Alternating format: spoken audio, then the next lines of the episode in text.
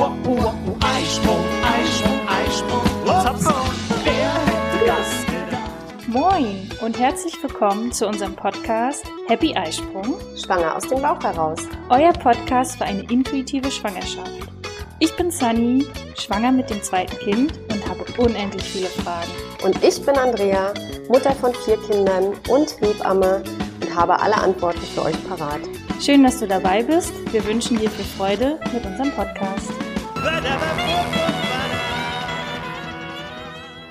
Moin und willkommen zu einer neuen Folge von Happy Eisprung, schwanger aus dem Bauch heraus. Mit dabei natürlich auch Andrea. Hallo Sunny. Ja, wir hatten ja letzte Woche ein sehr spannendes Thema mit der Chefärztin zusammen und es ging ja um die neuen S3-Richtlinien und wir hatten dann überlegt, dass wir nochmal, ja, das Thema nochmal aufgreifen, Geburtswünsche. Wie viel kann man sich wünschen, wie viel sollte man sich wünschen? Der Tenor von letzter Woche war ja, dass die Mama als Königin wieder mehr im Mittelpunkt stehen sollte und dass viel weniger angeboten werden sollte. Das heißt, man muss sich schon ein bisschen bewusst werden darüber, was möchte ich dann? Wie möchte ich meine Geburt? Also, Frage an dich. Traumgeburt, kann man die bestellen? Nee, für die Traumgeburt ist irgendwie jeder selbst für sich verantwortlich. Ne? Das muss man schon so ganz klar sagen. Und wir haben ja schon, als wir über die Säulen der Geburtsvorbereitung gesprochen haben, ist eben schon wichtig, sich in der Schwangerschaft gut vorzubereiten. Und dann kann man auch in eine Richtung, äh, in Anführungsstrichelchen jetzt mal Traumgeburt kommen. Aber da muss man ja auch ganz klar erstmal herausarbeiten, was ist denn meine eigene Traumgeburt? Äh, da, sind, da gehen die Wünsche und die Bedürfnisse der Frauen ja auch extrem auseinander. Es gibt Frauen, die haben ein wahnsinniges äh, Sicherheitsbedürfnis. Für die wäre das undenkbar, äh, meinetwegen eine Hausgeburt zu machen oder in ein Geburtshaus zu gehen. Oder selbst wenn sie in einen Kreissaal gehen, möchten die dort alle Untersuchungen mitnehmen und möchten auf jeden Fall, dass auch die gesamte Zeit der Geburt, die Herztöne vom Baby kontrolliert werden. Und dann ist das für die aber auch die Traumgeburt. Eine andere Frau, so wie du zum Beispiel, du hast immer gesagt, so wenig wie möglich. Ich brauche nicht die ganze Zeit das CTG an meinem Bauch. Und das ist ja auch das, was in die neuen Leitlinien auch rausgearbeitet wurde, dass da auf jeden Fall gerade in der Öffnungsphase überhaupt gar nicht so viel CTG geschrieben werden muss. Das haben wir heutzutage viel zu, also es wird immer noch viel zu viel gemacht. Und das bedrängt auch so ein bisschen die Frauen, beziehungsweise schränkt sie ein in ihrer normalen Bewegung, in ihrem normalen Ablauf. Und äh, wenn da so ein Gerät piept, bringt einen das ja auch oftmals wieder raus. Also es gibt auch Frauen, die sagen, das brauche ich nicht, das möchte ich nicht, ich brauche das nicht die ganze Zeit am Bauch, ich spüre ja, ob mein Baby sich bewegt, ich habe ja so, ein, so eine innere Bindung zum Kind und die verliert man ja auch nicht bei der Geburt. Ja, ne, erinnere dich an deine Geburt, es war ja auch so, dass du dann noch gesagt hast, oh, jetzt fängt er aber noch viel an zu strampeln oder jetzt schiebt er sich richtig nach unten. Man spürt es ja als Frau auch, wie das Baby mitarbeitet. Und für eine nächste Frau ist die Traumgeburt zum Beispiel die, wenn sie ihren Kaiserschnitttermin auf ein bestimmtes Datum in der Klinik vereinbaren und sagen, nee, ich möchte eigentlich mit der normalen Geburt überhaupt nichts zu tun haben. Für mich ist es einfach von meinem Befinden, vielleicht auch durch vorherige Geburtserlebnisse, für mich wäre es äh, der Traum, ich gehe da hin und dann machen die den Kaiserschnitt und äh, dann habe ich mein Baby im Arm. Also da gehen die Bedürfnisse der Frauen ganz extrem auseinander. Ja, und dann gibt es eben die Frauen, die sagen, nö, äh, ich möchte natürlich unbedingt in der Badewanne mit Rosenblüten und Kerzenschein entbinden. Jetzt um das mal zu überspitzen. Oder ich möchte natürlich möglichst überhaupt gar keine Schmerzen haben. Nun hast du auch zwei Kinder geboren, ich habe vier Kinder geboren. Wir wissen beide, das ist utopisch, das funktioniert nicht. Wir haben und werden immer Schmerzen haben bei einer Geburt. Die Frage ist nur, wie gehe ich mit denen um und sehe ich die als was Positives oder als was Negatives. Deswegen gibt es nicht diese eine Traumgeburt und da darf man und muss man auch aufpassen, darf sich da nicht leiten lassen von Social Media. Ja, da wird so viel verkauft und propagiert, äh, was vielleicht für den Einzelnen ähm, ja überhaupt nicht das Ziel ist. Und dann da muss man auch aufpassen, dass man sich nicht zu sehr einschränkt in seinen Gedanken, das ist meine Traumgeburt und dann nicht mehr frei bleibt in oder keinen Spielraum mehr hat nach rechts und links. Mm, Wir wissen beide, ich viel mehr als du, dass man über Geburten überhaupt gar nicht planen kann. Das ist manchmal von der Tagesform abhängig, das ist vom Baby abhängig, das ist von der Situation in so einem Kreissaal abhängig, das ist aber auch von der Verfassung der Hebamme abhängig. Äh, Also wirklich alle Geburtsbegleiter, alle, die rundum mit dieser Frau zu tun haben, haben einen Einfluss äh, auf die Geburt. Und deswegen gibt es so viele unvorhersehbare äh, Faktoren, die man einfach nicht bestimmen kann. Das kann zum Beispiel schon sein, du wolltest unbedingt im Wasser gebären äh, und wenn jetzt dieser Kreissaal besetzt gewesen wäre, wir haben bei uns hier in Wismar nur einen Kreissaal mit einer Gebärbadewanne, dann wäre das schon alles gar nicht gegangen. Am Ende wollt, also ging es einfach auch vom körperlichen her gar nicht. Und ähm, deswegen ich würde mir da die Leit, also ich sage das in den Geburtsvorbereitungskursen ganz, ganz oft, setzt euch die Leitplanken nicht zu eng. Ihr könnt eine Idee haben, wie ihr das gerne hättet, aber bleibt äh, frei äh, ja, in den Gedanken, dass es vielleicht dies oder das doch auch noch mal ein bisschen anders kommen kann. Und dann wird es trotzdem auch eine schöne Geburt sein können. Ja, das ist, Geburt kannst du genauso wenig bestimmen wie das Wetter, wie Wettervorhersagen. Das wollte ja? ich mich gerade sagen, weil ich habe dich ja die letzten Tage auch äh, erlebt und da hat es gesagt, ja, das Wetter, Luftdruckveränderung und Ja. zack, flutschen hier die Babys. Genau. Ja, und das Wetter kann nun wirklich keiner beeinflussen. Das Wetter kann keiner beeinflussen und äh, genauso wenig wie wir das Wetter beeinflussen können, können wir unseren Körper beeinflussen. Und das Einzige, was man halt machen kann, ist sich körperlich gut vorbereiten, mental gut vorbereiten, sich gute Informationen holen und dann für sich so einen Weg vor Augen haben. Ja, es ist ähnlich, wie man, ich habe oder des Öfteren schon so einen Backpacker-Urlaub gemacht, da hat man auch eine ungefähre Route vor Augen, aber du sagst nicht, an dem Tag X möchte ich da und da unbedingt sein. Da bleibt man ja auch offen und wenn es an einem Ort schöner ist, bleibt man da halt ein bisschen länger. Ja. Ne? Und so ist es mit der Geburt im Grunde auch. Es ist eine Reise, äh, wo man für alle Eventualitäten offen bleiben muss. Genau. Und man lernt ja auch bei dieser Reise, beziehungsweise unter der Geburt an sich, sich ja einfach auch nochmal, gerade was so angeht, wenn unten der Damm sich öffnet, ähm, das sind ja einfach körperliche Erfahrungen, die kennt, kannst du einfach nicht vergleichen, die hattest du vorher noch nicht. Nee. Und dann in dem Moment darauf zu reagieren, ja, was brauche ich denn jetzt? Ne? Und das kann dir eigentlich ja nur dein Körpergefühl sagen, oh, ich will jetzt, ich muss jetzt hier raus aus der Wanne oder ich möchte Genau. mich jetzt lieber hinhocken oder Ja. ich möchte mich jetzt lieber hinlegen oder wie auch immer. Und ja, von daher, ich finde das ganz cool, wie du sagst, eine Geburtsidee zu haben. Ja. Und wie fängt man das an? Also erstmal natürlich vernünftig Informationen sammeln. Ne? Da sind natürlich immer die Hebammen gefragt durch die Geburtsvorbereitungskurse. Die müssen ergebnisoffen alles erklären und aufklären, mh, dass man zumindest mal dieses medizinische Hintergrundwissen, also eine Idee davon hat, wie funktioniert so eine Geburt überhaupt, wie, wie läuft das in meinem Körper ab. Das ist zumindest schon mal ganz, ganz wichtig. Dann, wenn man vorhat, in ein Krankenhaus zu gehen, in eine Klinik zu gehen, sich natürlich auch zu informieren. Wie geht ihr hier mit bestimmten Situationen um? Ähm, was für Möglichkeiten habe ich hier als Frau? Das finde ich auch immer noch mal ganz wichtig. Und dann einfach sich mal Geburtswünsche nehmen. Ich bin kein großer Freund davon. Man findet im Internet ganz, ganz viel zum Thema Geburtswünsche. Das sind dann meistens schon vorgefertigte Sachen, wo man im Grunde nur ich weiß, das hört sich jetzt böse an, aber bei Hypnobirthing ist das auch so. Da kriegst du vorgedruckte Geburtswünsche, wo du selbst eigentlich nicht mehr überlegen musst. Da überlegst du nicht mehr, ist das jetzt wirklich das, was ich will? Nein, da machst du nur Kreuzchen, Kreuzchen, Kreuzchen und manchmal auch unter so absurden Dingen, wo ich denke, das kann kein Mensch so wollen. Zum Beispiel im Falle eines Kaiserschnittes möchte ich, dass eine lokale Betäubung gemacht wird. Es kann kein Mensch wollen, dass einem bei lebendigem Leib mit einer örtlichen Betäubung der Bauch aufgeschnitten wird.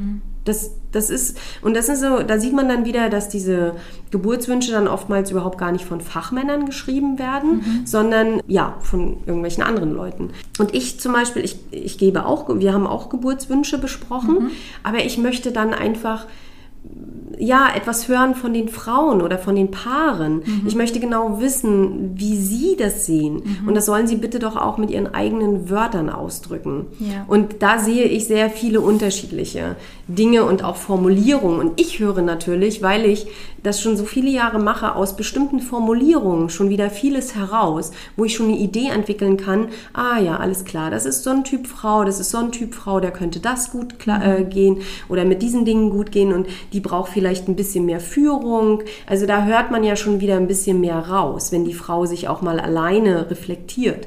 Und das ist zum Beispiel immer, das sage ich ja immer, das ist mein großer Vorteil als Beleghebamme, dass ich die Frau einfach kenne und dass ich äh, schon bestimmte Vorinformationen habe. Ne? Ja, Ja. genau. Genau, und deine Geburtswünsche, die, ich sage jetzt mal Blankoliste, das ist wirklich so, wie Andrea sagte, es sind ein äh, paar Fragen, aber es ist ganz viel leere Zeilen, die ich oder wir zusammen als Paar dann ausgefüllt haben. Ja. Und ja, ich würde das jetzt gerne mal so ein paar davon durchgehen, dass man einfach mal so eine Vorstellung Ja. hat, was meinst du dann äh, mit einer Geburtsidee, beziehungsweise du sagst ja auch, was kann der Wegweiser für das Geburtsteam dann sein? Ja. Also, wir fangen mal an mit der Frage zum Beispiel, was für ein Typ Mensch bin ich? Damit hast du dich schwer getan. Nee, das ging, Nee? das ging tatsächlich bei mir einfach. Da tun sich wirklich ganz, ganz viele Frauen schwer mit. Äh, das sehe ich immer wieder, dass wenn ich bespreche diese Geburtswünsche auch schon mal in der Geburtsvorbereitung und äh, wenn, wenn auf diese Frage, dann gucken die Frauen, zucken dann sofort zusammen und drehen den Kopf zum Partner und äh, sag mal, was für ein Typ Mensch bin ich? Wo ich dann denke, das, das muss auch nicht in, in fünf Minuten beantwortet sein. Das kann man, da kann man sich auch mal Zeit geben und einfach auch mal, ähm, mal in einer ruhigen Minute oder auch an mehreren Tagen in ruhigen Minuten einfach auch mal sich beobachten und gucken, ja, wie bin ich denn eigentlich? Ja, und das ist aber für mich zum Beispiel schon eine wahnsinnig wertvolle Information. Ja, weil manchmal das, wie eine Frau sich gibt, in einem Vorbereitungskurs oder auch beim Sport, überhaupt nicht mit dem zusammenpasst, wie sie eigentlich ist. Ich habe da oft tatsächlich bei dir zum Beispiel beim ersten Kind auch die völlige Fehleinschätzung. Ich dachte, dass du wirklich so, ja, ne, so ich kann loslassen und ich kann dies äh, und war dann tatsächlich überrascht, dass das doch, also dass du viele Dinge ganz, ganz doll mit dem Kopf äh, und das muss erstmal abgewogen werden und da müssen alle Eventualitäten ausgelotet werden, also doch sehr kopflastig eigentlich bist. Ne? Ja. Und manchmal sagt man ja auch Dinge, wie man eigentlich gerne wäre und dann aber ein, ne, so gar nicht so, ja, äh, sich da irgendwie ein bisschen anders rüberbringt manchmal, wie man dann doch tief im Herzen ist. Mhm. Das ist ja auch okay und das ist ja auch gut so. Äh, und deswegen finde ich das zum Beispiel eine irre spannende Frage, Ja. weil das für mich schon ganz viel Licht ins Dunkel bringt. Wie muss ich mit der Frau agieren? Ne? Das glaube ich. Und mir war jetzt tatsächlich beim zweiten Mal diese Frage, ähm, also nicht, weil ich sie kannte, ich glaube beim ersten Mal vor drei Nee. Jahren sah der auch anders aus, Ja. äh, der Zettel.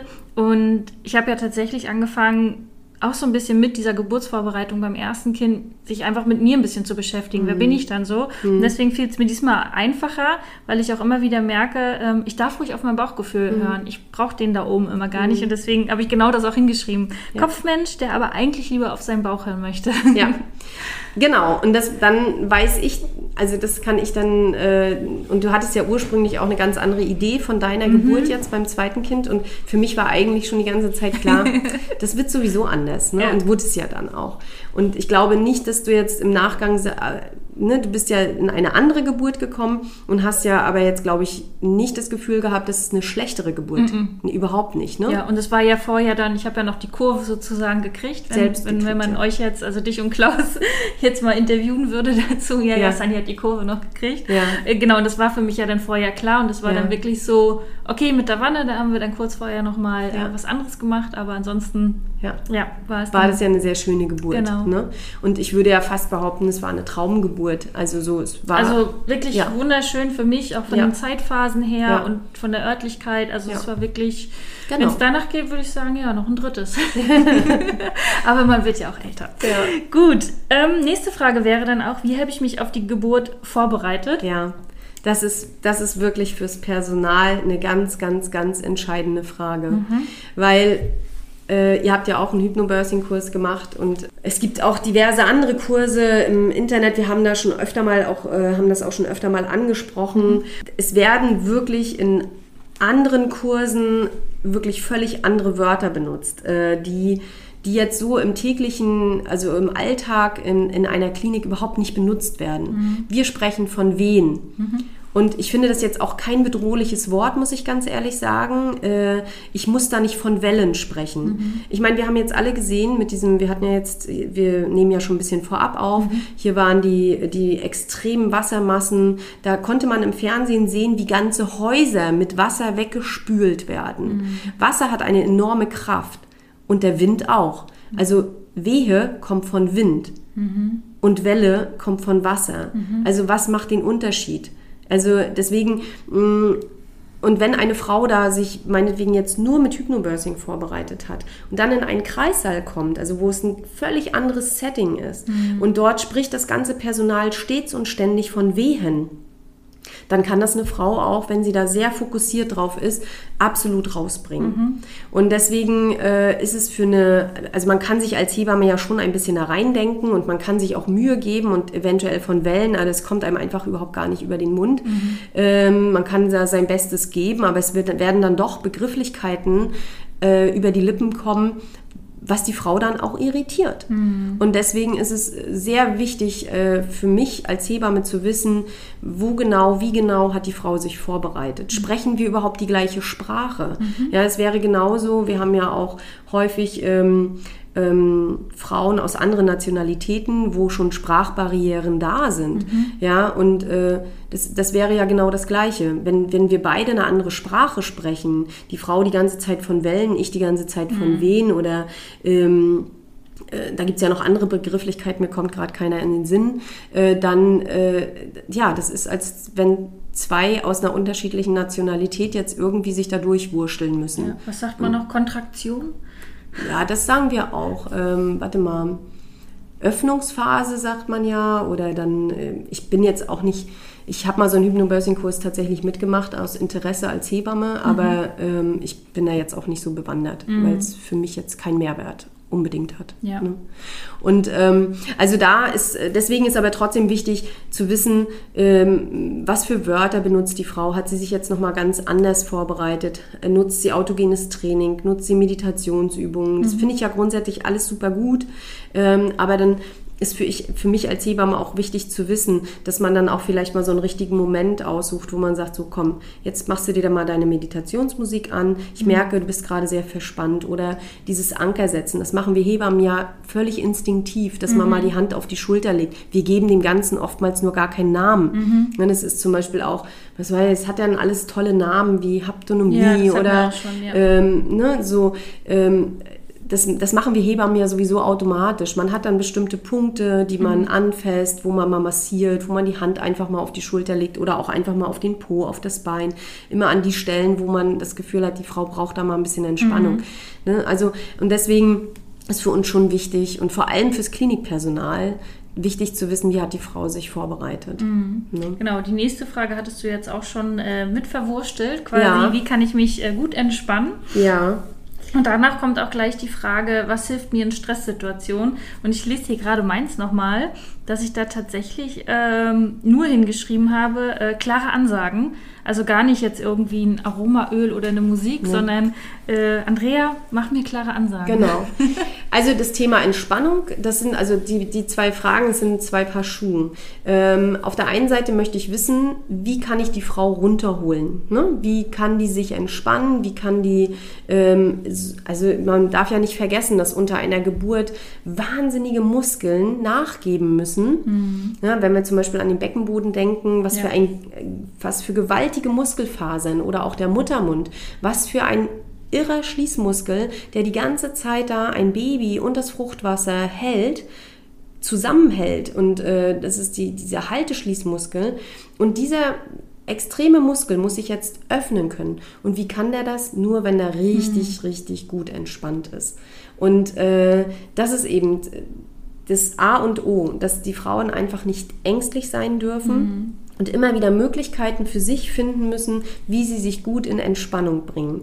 Und guck, was haben wir geübt mit dir vorher? Du hast beim ersten Kind das Problem gehabt, dass du warst total angespannt, als wir in die Klinik gefahren sind. Der Weg in die Klinik, ankommen im Kreissaal, dann wurde ja alles, du hattest den Kreissaal vorher, glaube ich, nicht gesehen. Es wurde dann alles natürlich, obwohl es nicht medizinisch war, aber es war, du warst dann mit einmal so reserviert. Das Ja, ist, der als Weg wenn dann der Weg so, ja. und das Ankommen in der Klinik. Und das ist tatsächlich auch bei sehr vielen Frauen so, dass man dann erstmal wieder zumacht. Mhm. Ich sage immer, das ist wie, wenn du nicht zu Hause auf Toilette gehen kannst, sondern irgendwo anders. Da machst du nicht dein großes Geschäft.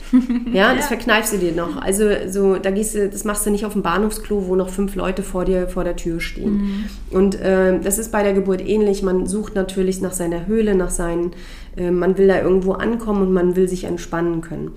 Und ähm, ein sehr probates Mittel für Entspannung ist immer Wasser, weil wir kommen aus dem Wasser. Das, das, wir, das schreiben auch tatsächlich ganz viele Frauen auf. Zur Entspannung gehe ich total gerne in die Badewanne. Ne, da fahre ich runter. Äh, machen viele Frauen interessanterweise in der Schwangerschaft mehr als außerhalb der Schwangerschaft. Also es gibt aber auch Frauen, die sagen, in Badewanne kann ich nichts anfangen. Ich bin eher so der Duschtyp. Dann kann man sie auch unter die Dusche stellen. Ja. Ne? So, und dann gibt es ähm, ja auch noch andere Möglichkeiten, sich zu entspannen. Und da begegnen mir in den Jahren, die ich das frage, die unterschiedlichsten Dinge. Ich habe so viele witzige Sachen erlebt. Also ich habe wirklich ein paar, die haben gesagt so, ja, wir entspannen uns total bei Schlagermusik, ja. Oh Gott. Ich habe, wir haben wirklich durch die halbe Nacht äh, bei Schlagermucke getanzt, ja. Und natürlich durch die Bewegung beim Tanzen und ne, die waren entspannt durch die Musik, es hat sie erinnert an Partys. War alles gut. Achso, ne? da hatte sie keine Kopfhörer? Nee, das wurde laut war- gehört. Ah, ich ja. durfte alles, ich durfte an allem teilhaben, ja. Äh, hab dann aber für mich beschlossen, dass ich das völlig nüchtern und ohne Party nicht so gut ertragen kann. Ja, das glaube ich. ja. ja, oder ich habe mal eine Frau gehabt, die äh, hatte ich interessanterweise am Montag gerade im Geburtsvorbereitungskurs auch ein Pärchen. Der Mann hat auch gleich gesagt, die Katze. Ne? Ähm, äh, ich hatte mal eine Frau, die hat gesagt, ich entspanne mich super gut bei Katzen. Also wenn meine Katzen abends bei mir auf der Couch liegen, dieses Geschnurre, Ja. das Katzengeschnurre und wenn ich die dann streicheln kann, dann fahre ich total runter. Ah. Und da habe ich auch mal gesagt, das ist ja total easy. Da kann, nimmt man sich Katzengeschnurre auf und dann ähm, kann man das schön über Kopfhörer oder wenn das dann auch alle hören sollen, kann man sich das anhören. Es ist wirklich sehr entspannt. Ich durfte mir das auch im Kreissaal dann anhören. Okay. Ja, oder ich habe auch mal eine Patientin gehabt, die, ähm, die hat sich die ganze Zeit äh, so ein, äh, ja, da sind die ganzen Urlaubsfotos, die haben eine Zeit lang im Ausland gelebt und da sind die ganzen Fotos durchgelaufen.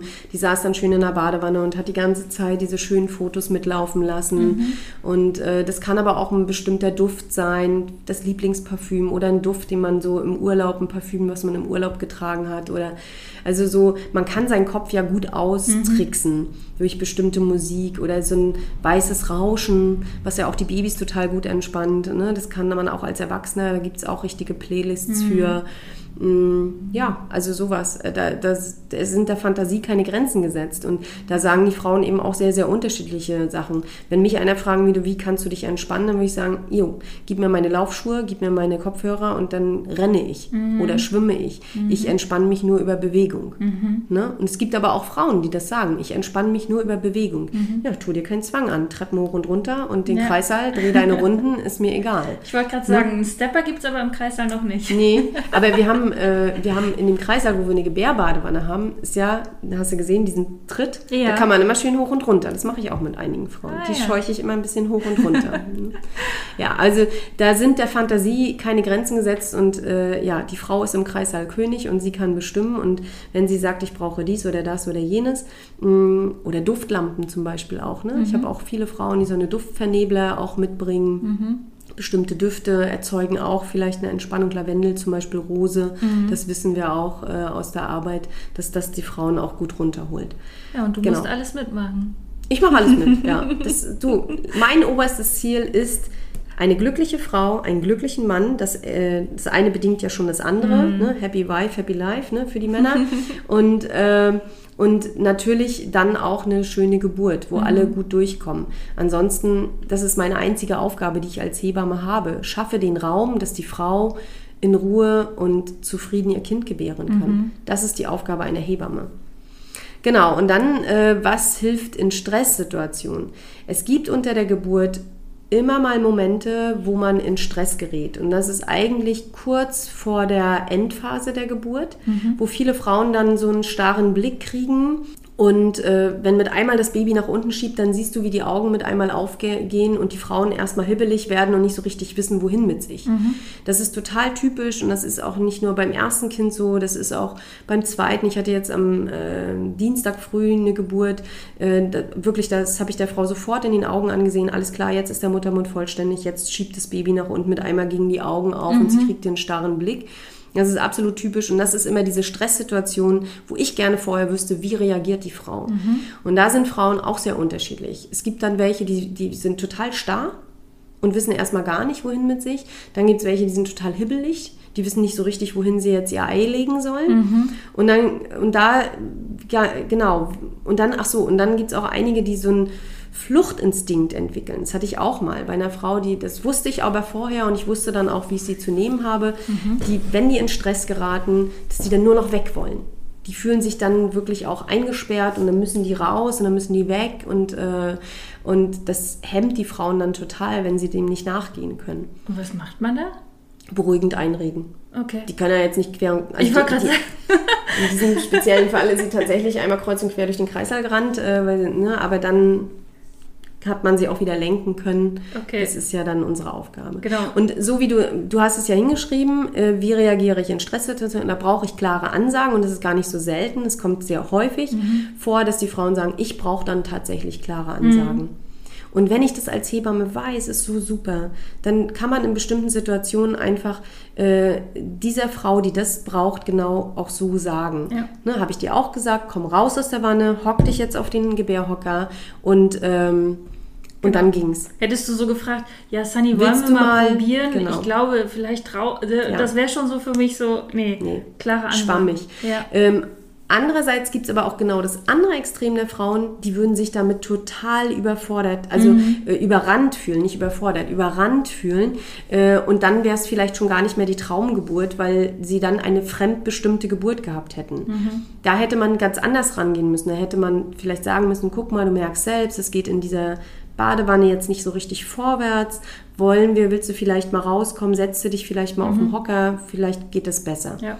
Dann kann sie, hat sie die Möglichkeit, es selbst zu bestimmen. Mhm. Aber das sind so manchmal so Feinheiten, das kannst du im normalen Klinikalltag, wenn du die Frau nicht kennst, wenn du die das allererste Mal dort an der Tür siehst, kannst du es nicht wissen. Ja, Und deswegen finde ich solche Geburtswünsche wirklich auch super gut, Mhm. wenn die Frauen da schon mal ein bisschen Einblick geben in ihre Persönlichkeit. Mhm. Kannst du das irgendwie ähm, ja, schätzen? Du als Beleghebamme hast ja jetzt deinen eigenen Zettel und hast natürlich deine Frauen, die du ja von Anfang an begleitest. Aber jetzt, wenn ich jetzt eine Hebamme im, im Klinikum bin Mhm. und da kommt jetzt eine Schwangere, die ich halt nicht kenne, ist das so schätzungsweise, wie viele kommen mit einem Geburtswunschzettel an? Oh, mittlerweile ganz viele. Ja? Also ich könnte jetzt keine Prozentzahl sagen, aber es gibt, es muss ja auch nicht immer so ein riesen ausgefüllter Zettel Mhm. sein. Ich bin da ziemlich konkret und ich will schon sehr viel wissen, weil ich aber auch ja gut für die Familie arbeiten will. Mhm. Ich möchte ihnen ja auch genau das möglichst umsetzen, was sie sich so wünschen. Mm, Es gibt aber so ein paar Kleinigkeiten, ähm, kommen wir vielleicht noch gleich drauf auf der zweiten Seite. Ähm, es gibt manchmal Frauen, die kommen nur und sagen, oh, sie können eigentlich alles mit mir machen, aber ich möchte nicht unbedingt so eine Flexhülle in meinem Arm haben. Ne? Also so. Was ich aber auch noch mal, bevor du den Zettel umdrehst Ja. hier, was für mich mittlerweile eine sehr, sehr, sehr wichtige ähm, Frage ist und die wird leider viel zu selten in den Kreissälen gestellt und ich bin mir auch nicht sicher, wie viele Frauen die auch tatsächlich richtig ehrlich äh, beantworten. Ich weiß, dass sie bei mir natürlich schon, das hat mal eine Frau gesagt, ich, ich sage mal, ja, aber ich mache ja gar nichts, ich, ich bin ja einfach nur da und da hat aber meine Frau zu mir gesagt, äh, äh, ja, aber vor dir lässt man ja vorher schon einmal die Hosen runter.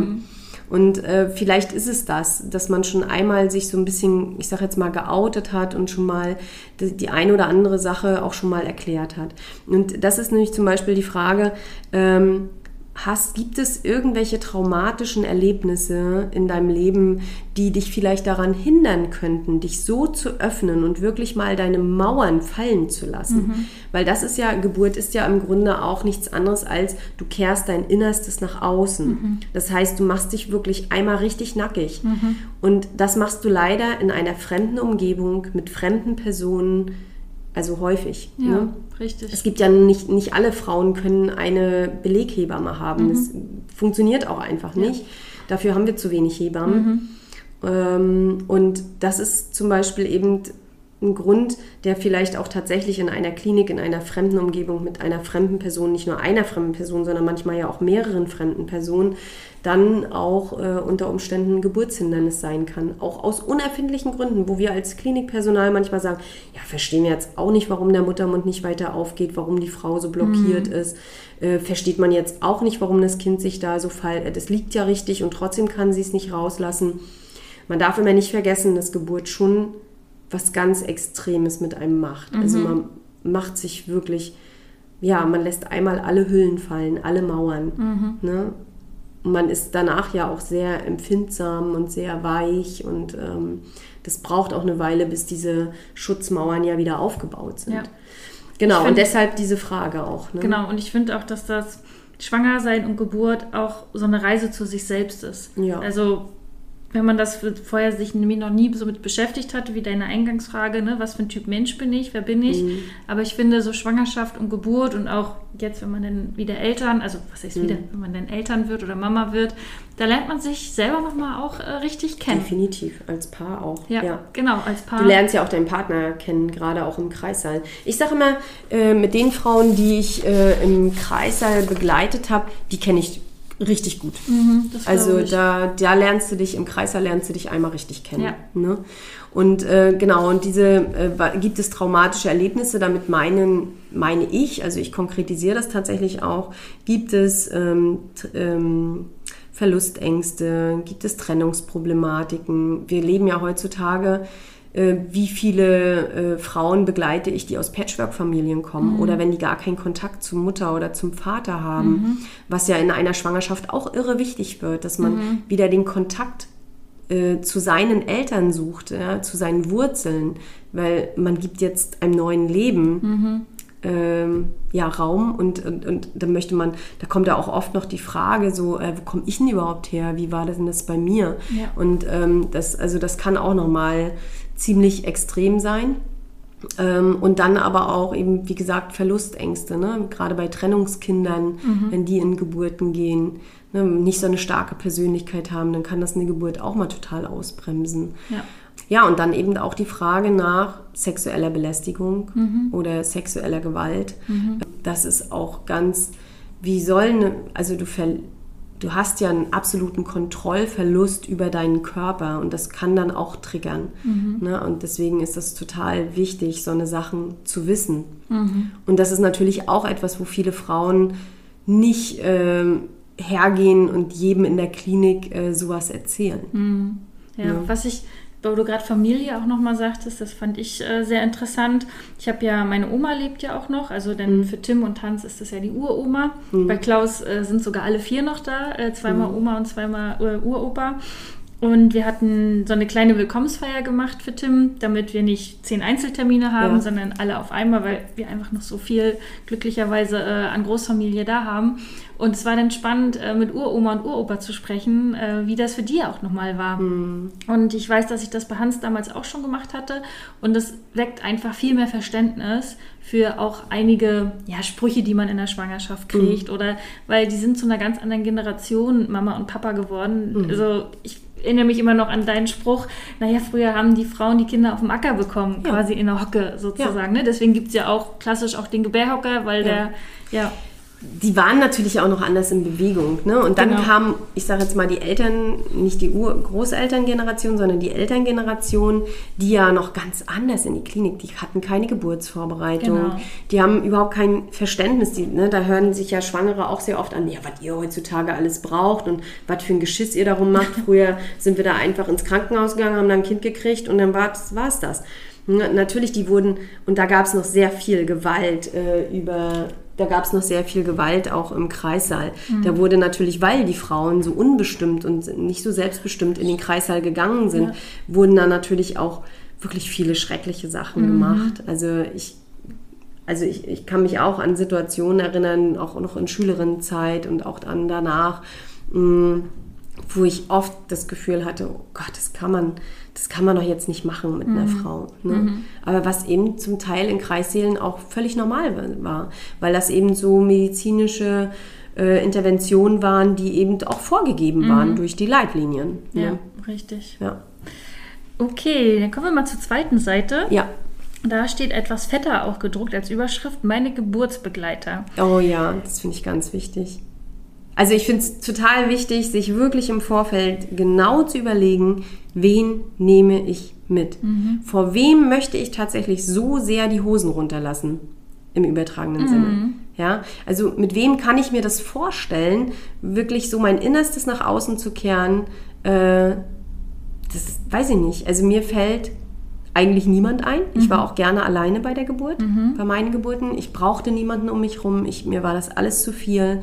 Ähm, ja, ich wollte da nur mit mir sein. Mhm. Und ich finde das aber auch nichts Schlimmes, weil letztendlich, äh, ich muss ja gut durch die Geburt Mhm. kommen. Und wenn ich mich nicht wohlfühle, kann ich da auch nicht gut mein Kind rauslassen. Mhm. Und nur weil vielleicht eine Freundin mal unbedingt eine Geburt sehen möchte, das muss man sich sehr, sehr genau überlegen. Echt, sowas gibt's? Ja, gibt Okay. es. Gibt es tatsächlich. Ähm, ja, und ich finde das jetzt auch keine Schande, ähm, wenn Frauen alleine in den Kreissaal gehen, weil das für mich völlig wertungsfrei ist. Das hat für mich auch nichts damit zu tun, ob äh, wie da die jetzt die Paarbeziehung ist. Das ist völlig irrelevant. Ne? Jeder sollte für sich ganz genau gucken, brauche ich jemanden? Brauche ich das wirklich? Oder wie geht es mir, wenn ich mit starken Schmerzen bin? Wie möchte ich da? Bin ich da lieber mit mir alleine oder brauche ich da noch einen, der mich ständig äh, irgendwie rumtätschelt? Ja. Ich hatte mal von einer gehört, die war mit ihrem Mann da und äh, dann aber, als es dann. Äh, Zu ihn rausgeschieden. Genau. Das passiert häufiger. Genau, ja, das richtig. kommt häufiger vor. Und das war- war ihr vorher schon bewusst. Am Anfang Mhm. darfst du dabei sein, aber wenn die Austreibungsphase kommt, dann darfst du gerne gehen. Und ich glaube, er war auch dankbar dafür. Ähm, Mhm. ja, ja. das, also das kommt tatsächlich auch häufiger mal vor. ja. Und das meinst du wahrscheinlich damit, dass man sich als Paar da auch nochmal.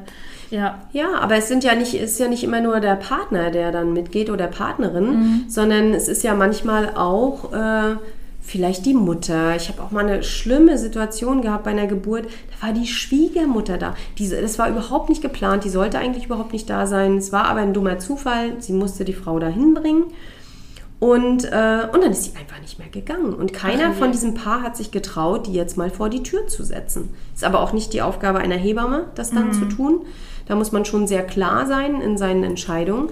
Und na, es kam, wie es kommen musste. Es endete im OP, weil äh, ich, also das jetzt, glaube ich, nicht so das Verhältnis war, dass man vor der Schwiegermutter dort sein Kind gebären konnte. Also nichts gegen die Schwiegermutter, ich, ich habe ja gar keinen Bezug zu der, aber ähm, offensichtlich war es nicht eine Person, wo die Frau ihr Innerstes nach außen kehren konnte. Und wie es dann kommen musste. Es äh, geht dann oft nicht gut. Und deswegen muss man sich sehr, sehr genau überlegen, wen nehme ich mit. Ne? Und die zweite Frage ist ja auch, äh, was sind meine Wünsche an mein Geburtsbegleiter-Team sozusagen? Dass man, ja, was habe ich denn hier geschrieben? Wir als Team da sein, mich machen lassen. Klare Ansagen. Genau. Ja, da sein, mich machen lassen. Das ist, das ist aber auch schon, manche Männer können damit gar nicht um. Da muss man das wirklich vorher auch sagen. Ne? Sei da. Ne? Ich sage ja immer im Geburtsvorbereitungskurs, sei eine Stehlampe. Ja? Sei da und bring das Licht von zu Hause mit. Ja, also so, es ist ja manchmal einfach nur dieses vertraute Gefühl, ach, da ist jemand, der kennt mich gut. Ne? Äh, letztendlich und unterm Strich machen sind wir uns auch einig, machen kann der Mann nicht viel. Ja. Außer mal ein Getränk reichen, ne? vielleicht mal helfen beim Abtrocknen oder mal die Hand halten oder was auch immer. Aber richtig auf den Geburtsverlauf hat er ja jetzt keinen Einfluss, äh, nur insofern, dass er da entweder störend oder gut ist. Ja? Aber ansonsten äh, kann er jetzt nicht den Geburtsverlauf äh, steuern, er kann einem keine Venen abnehmen oder sonst irgendwas. Er kann nur da sein. Und ich finde es eigentlich ganz schön, ja. Sei da, ne? aber lass mich machen oder bring mir das Licht von zu Hause und entspanne mich, aber lass mich in Ruhe. Sei einfach eine Stehlampe. Ja, aber ja. ich finde das ein ziemlich guter Hinweis an die Männer, weil man hat ja sonst vielleicht so ein falsches Bild oder falschen Ehrgeiz. Ich muss jetzt was machen. Ich Das muss ist tatsächlich jetzt, ich muss Ja. das bringen, ich muss das, ich muss tupfen, keine Ahnung was. Genau. Sondern dass es total gut ist, du machst 100% deinen Job, wenn du eine Stehlampe bist. Ja, äh, und aber das ist eben für viele Männer auch schwer zu. Die sind normalerweise in ihrem Job halt ein Macher, ne? Und so werden sie ja auch leider immer noch erzogen, ne? Als Junge musst du stark sein, musst für dich um die Familie kümmern, ne? Bloß nicht heulen, bloß keine Schwäche zeigen. Leider, leider ist das ja immer noch so eine, sind das ja immer noch so eine Klischees. Mm, Und natürlich fällt den Männern das dann schwer, einfach nur mal nur da zu sein und nichts zu machen, nicht aktiv zu werden, sondern was denkst du, wie viele Männer da im Kreissaal hin und her tippeln und vor lauter Nervosität nicht wissen, wohin mit sich. Weil dann auch sagt, Mensch, setz dich hin, daddel an deinem Handy rum oder bring dir ein Buch mit. Ja? Mm, Und das finde ich jetzt äh, gar nicht so dramatisch. Ja. Man erlebt die Geburt ja trotzdem gemeinsam, aber die Frau braucht halt einfach auch so ihre ja ihre kleine Höhle, in der sie sich bewegen kann. Auch, ne? Und das kann auch der Kreißsaal sein. Ich finde auch, dass es sehr gut der Kreißsaal sein kann, wenn man diesen Rahmen schafft. Ja, das ist doch vielleicht für den einen oder anderen jetzt beruhigend zu wissen. Dass sie nichts tun müssen. ja, genau. ja, die brauchen sich nur darum zu kümmern, dass sie selbst gut versorgt sind, dass die Frau gut versorgt sind und dann ist alles gut. Die Frauen wissen, was sie zu tun haben. Ja, und der letzte Teil von deinem Fragebogen, da geht es quasi in die einzelnen Phasen der Geburt. Und da geht es natürlich los mit der ähm, Öffnungsphase, wo du danach fragst, CTG-Aufzeichnung, ja oder nein, Bewegung, Wasser, Musik, Licht, Düfte, Ruhe und Privatsphäre. Ja, das ist äh, das, was ich vorhin schon sagte. Ne? Äh, jede Frau hat da so eine andere Vorstellung, jede Frau braucht da was anderes. Die eine hat ein großes Sicherheitsbedürfnis, möchte vielleicht die gesamte Zeit da das CTG dran haben ähm, oder möchte unbedingt nochmal, wenn sie in die Klinik kommt, einen Ultraschall haben oder so. Und dann gibt es andere Frauen, die sagen, ey, so wenig wie möglich. Ich möchte mich nicht eingeschränkt fühlen. Wenn du ab und zu nach dem Baby guckst und mir sagen kannst, es geht dem gut, dann ist alles in Ordnung. Ne? Und ähm, ja, dann natürlich frage ich schon auch nach Bewegung. Ist es eine Frau, die sich gerne bewegt? Aber andererseits, mittlerweile könnte ich die eigentlich schon fast wieder ein bisschen überarbeiten. Ähm, meine Erfahrung zeigt mir, dass die meisten Frauen, wenn man sie einfach in Ruhe lässt und wenn man auch als Hebamme sich mal zurücknimmt und nur mal beobachtet und nichts tut, die Frauen sich sowieso alleine bewegen. Also das zeigt mir meine Arbeit. Ne? Die Frauen, ein, die wissen, der Körper gibt ja vor, was er will. Ne? Und äh, es gibt aber auch Frauen, die sagen, nee, ich bin eher, ich mag mich gar nicht so viel bewegen, ich bin eher so Couch-Potato. Dann ist das auch okay. Ja. Natürlich, dafür gibt es ja auch Betten im Kreis, in den meisten Kreissälen oder fast in allen. Ja. Äh, und dann können die sich da ja auch hinlegen oder können da sitzen auf dem Petsyball. Meine Erfahrung zeigt aber, dass gerade in der frühen Phase der Geburt die meisten Frauen, auch die, die sonst nicht so aktiv sind, sehr in Bewegung sind. Ne? Baden, das frage ich immer noch mal ab, weil es gibt wirklich einige Frauen, die mögen überhaupt nicht baden. Die fühlen sich so eingeengt. Dazu gehöre ich zum Beispiel auch. Ich fühle mich dann so eingeengt in der Badewanne. Es ist für mich auch so eine nutzlose Zeit, da zu sitzen. Ne? Okay. Das wäre die Öffnungsphase. Danach kommt die Austreibungsphase, wo du vor allen Dingen wissen willst, Gebärposition. Ja. Ist auch mir mittlerweile ein großes Bedürfnis, weil mir wirklich aufgefallen ist, ich habe das, weißt du, dann bist du so eine überambitionierte Hebamme und äh, hast in deiner Vorstellung, ja, äh, Vierfüßlerstand. Das ist eigentlich die idealste Gebärposition. Ist, das stimmt ja auch nicht. Mm, Bei einigen Frauen passt das einfach nicht. Da gucke ich die dann auch an und denke, ach, nee, irgendwie sieht das nicht gut aus. Du musst eine andere Position einnehmen. Ähm, und es gibt aber auch tatsächlich Frauen, die sehr schambehaftet sind, die sich das einfach auch nicht vorstellen können, ja. in den Vierfüßlerstand auch dann vielleicht noch vor ihrem Partner oder vor der Hebamme, vor dem Arzt, denen da den Hintern ins Gesicht zu, zu, Ja, zu strecken. Mm, Und da gibt's das, deswegen frage ich das heutzutage, ähm, weil natürlich, wenn eine Frau sehr schambehaftet ist, dann müssen wir darüber reden, wie man damit vielleicht umgehen kann. Weil gerade zum Teil bei sehr großen Kindern, und leider habe ich die auch irgendwie immer, die Kinder über vier Kilo, ähm, die rutschen manchmal auch nicht gut durchs Becken, wenn die Frauen eher in der sitzenden oder liegenden Position sind. Und deswegen muss man darüber auch mal vorher sprechen, was ist den Frauen angenehm, was können sie sich überhaupt vorstellen. Und wenn es gar nicht anders geht als Vierfüßlerstand, dann irgendwie eine Lösung finden, dass man dann sagt, pass auf, dann decke ich dich halt ab oder ne, ich achte da auf deine äh, Intimsphäre. Ja, und was hattest du mir doch letztens mal erzählt? Es gibt doch auch Geburtskleidung. Ja, Also wahrscheinlich so ein Gewand. Geburtshemd, Nacht, Nachthemden Ja, oder sowas. Ne? Ich hatte mal- das mal gehört jetzt Genau. hier. Und tatsächlich auch. Ja, womit man eben sehr bedeckt ist auch. Ne? Äh, ja, Mhm. genau. Okay, dann ist hier auch noch eine Frage bei der Austreibungsphase. Den Partner hatten wir jetzt ja schon. Zum Beispiel war noch hier eine Frage, wenn das Köpfchen sichtbar ist, äh, anfassen, Oder schauen mit dem Spiegel. mit Ne? dem Spiegel schauen, genau.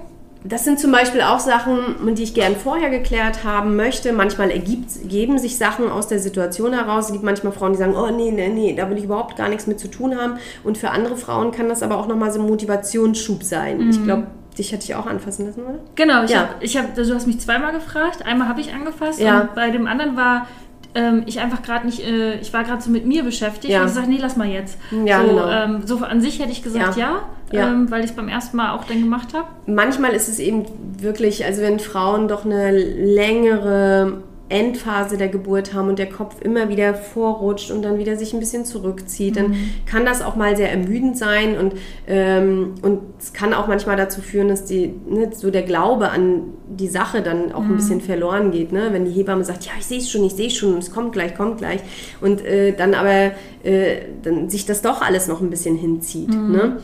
Ähm, zum Beispiel bei Hans, bei der ersten Genau. Geburt war das auch so bei euch, ne? Ja. Das, äh, wenn die dann so ewig da unten und die Frauen dann doch nicht richtig rauslassen können. Und da kann das auch nochmal ein Motivationsschub sein, wenn man dann einfach mal die Hand da auflegt und sagt, guck mal, spür mal, es ist wirklich schon da, der Kopf, der Mhm. Ja. ist da schon so tief, ne? Es fehlt jetzt nur noch die, so dieser letzte Rutsch, ne? Also das kann manchmal, es gibt aber auch Frauen, die wollen das wirklich. Ne? Die sagen, hey, wenn der Kopf nachher zu sehen ist, ich möchte meine Hand da, ich möchte das spüren, wie der da rauskommt. Oder die auch sagen, ich möchte das einfach sehen mit dem Spiegel, weil man sieht von seiner eigenen Geburt gar nichts. Ja. Ne? Also wenn man selbst ein Kind gebärt, man sieht nichts. Die Männer sehen in der Regel mehr. Das muss man auch vorher besprechen. Was soll der Mann sehen? Will der das überhaupt? Ähm, soll der nur das sehen, was die Frau sieht? Also nichts. Da muss man ihn auch entsprechend positionieren. Und zum Beispiel ein Spiegel. Wir haben jetzt bei uns im Kreißsaal keinen Spiegel. Wenn das jetzt eine Frau wünschen würde und möchte, müsste sie einen kleinen Spiegel mitbringen. Und deswegen muss man darüber auch vorher reden. Ja, aber auch hier wieder so, wie es jedem. Also, ich habe hier meine beiden Antworten waren spontan. Ja. Und genau, zweimal hattest du mich gefragt und einmal habe ich äh, gemacht und einmal habe ich, äh, weil ich einfach gerade mit mir da beschäftigt war, habe ich dann gesagt, Ja. nee, gerade nicht.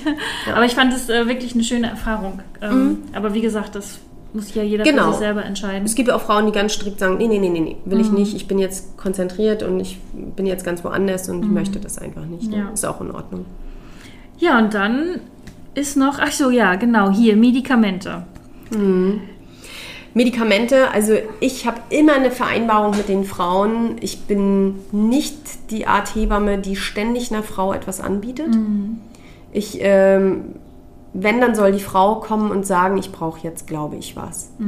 Ich würde von meiner Seite aus nur irgendwas an medizinischen Maßnahmen oder auch Medikamenten anbieten, wenn ich merke, wir verlassen jetzt die normale Spur.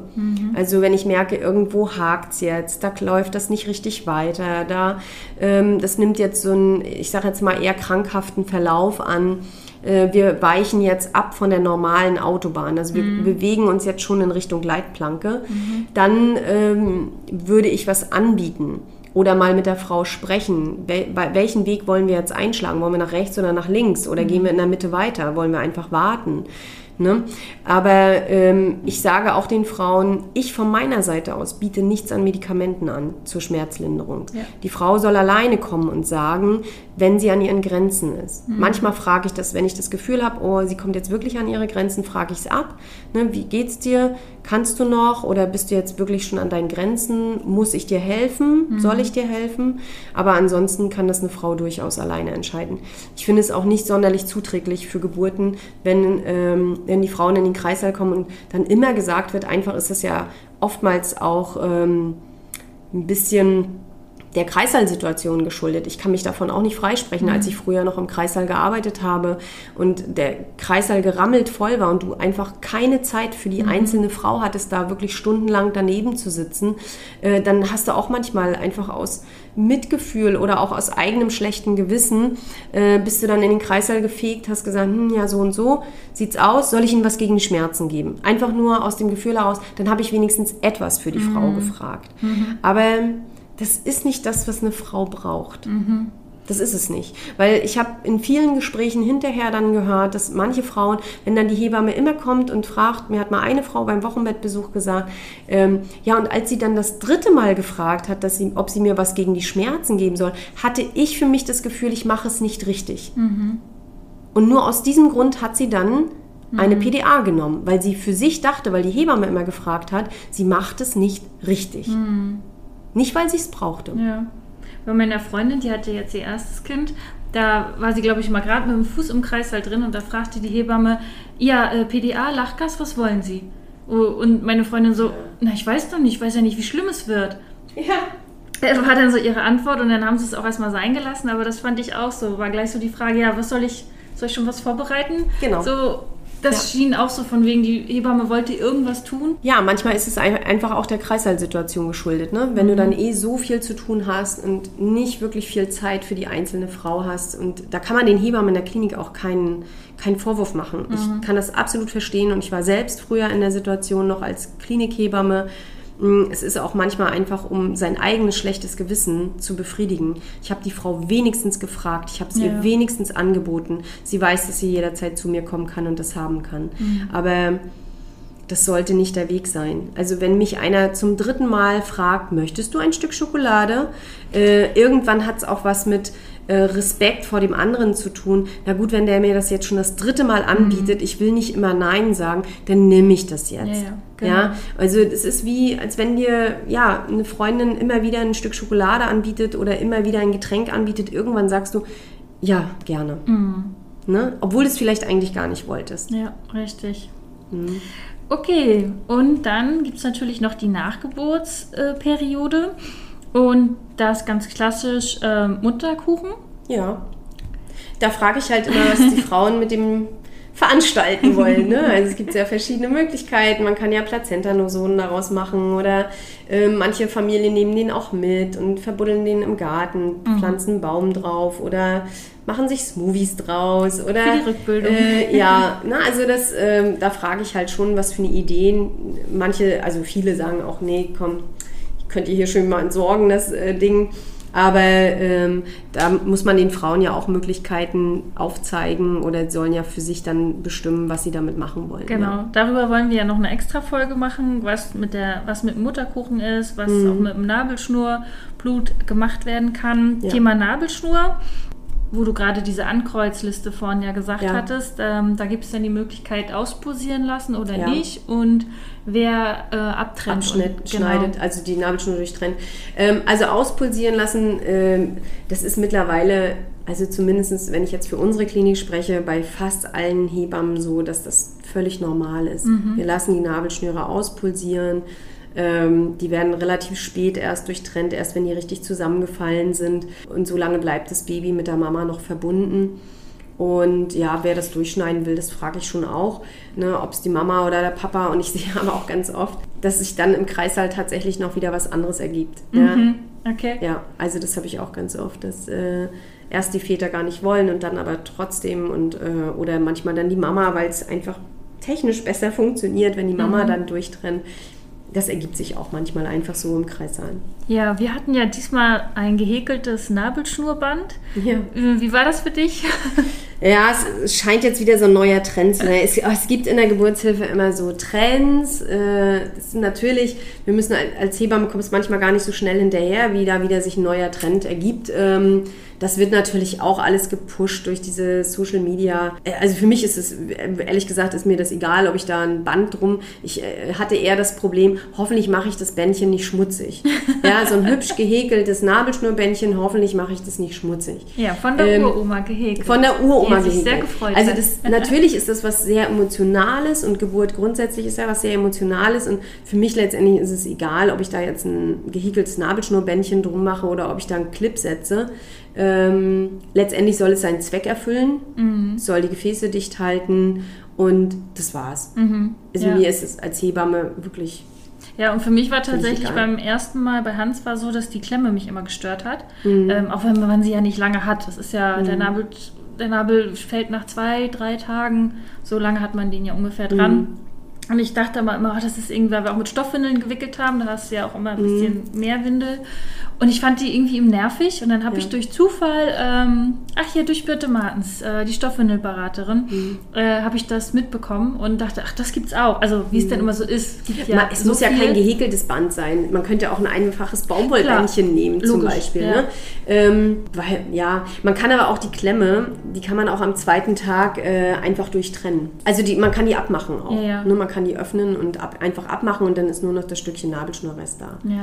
Aber das sind immer so Trends, die sich in, die es rund um die Geburt immer gibt. Ja, es gibt so wilde Trends, also auch, dass der Mutterkuchen, dass da Bilder von gemacht werden, dass das einfach auf eine Leinwand geklatscht wird und ach, oder die Lotusgeburt oder ach, es gibt immer so ja so Trends, wo man sich als Mediziner manchmal hinterfragt, ja, was für einen Sinn hat das jetzt? äh, aber ich muss das ja auch nicht alles verstehen. Ja, äh, es ist ja auch nicht meins. Es muss jede Frau für sich. Und deswegen ja auch die Geburtswünsche, dass da jede Frau für sich dann auch das Beste rausholt und dann ihren Weg findet in Richtung Traumgeburt. Und dann kann man immer nur allen wünschen und hoffen, wenn sie die Leitplanken nicht ganz so eng gesetzt haben, dass es dann auch diese Traumgeburt wird. Ne? Ja, das ist doch ein schöner Abschlusssatz. Ne? Ja. Perfekt. Prima. Dann, ja, vielen Dank, dass wir hier deine Liste nehmen durften, Andrea. Gerne. Äh, da gibt es natürlich, wie Andrea auch schon sagte, ganz viele verschiedene Geburtswunschlisten, äh, auch im Internet. Ja, und schaut einfach, was für euch passt. Und äh, macht nicht einfach wild ein Kreuz, sondern wenn ihr irgendwas nicht versteht, dann fragt eure Hebamme Ja. oder uns, schickt uns gerne E-Mail. Genau, äh, macht euch auf jeden Fall schlau, was das alles zu bedeuten hat. Dann sagen wir Ahoi und bis zur nächsten Woche. Bis bald. Wir freuen uns, dass du auch heute zugehört hast. Wir hoffen, du konntest auch aus dieser Folge interessante Impulse mitnehmen. Gib uns gerne Feedback oder stelle uns weitere Fragen an. Frage at happy-eisprung.de oder schau gerne auch in unserer Facebook-Gruppe vorbei. Die heißt Schwangerschaft, natürlich gesund, glücklich wir. Bis zur nächsten Folge, wenn es wieder heißt Happy Eisprung. Schwanger aus dem Bauch heraus. Ahoi!